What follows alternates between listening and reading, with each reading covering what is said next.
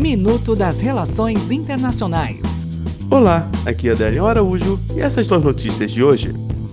França. O presidente francês Emmanuel Macron admitiu hoje a incapacidade de conter os distúrbios dos coletes amarelos. A novidade nos protestos foi a volta de uma violência contra o mobiliário urbano, o comércio de luxo e os edifícios de bairros mais ricos. Por outro lado, fica a evidência de que as forças de segurança não conseguem evitar as degradações.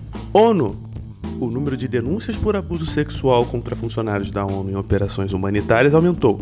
Segundo o relatório anual da organização, as missões de paz com maior número de denúncias são a da República Centro-Africana e República Democrática do Congo. Rússia. No quinto aniversário de anexação da Crimeia, o presidente Vladimir Putin fez um discurso na capital regional da Crimeia de Simferopol, dizendo que a Rússia trouxe de volta os seus com prazer e alegria, e daqui em diante estão juntos. Até o próximo minuto. Enquanto isso, aproveite mais conteúdo no portal seire.news.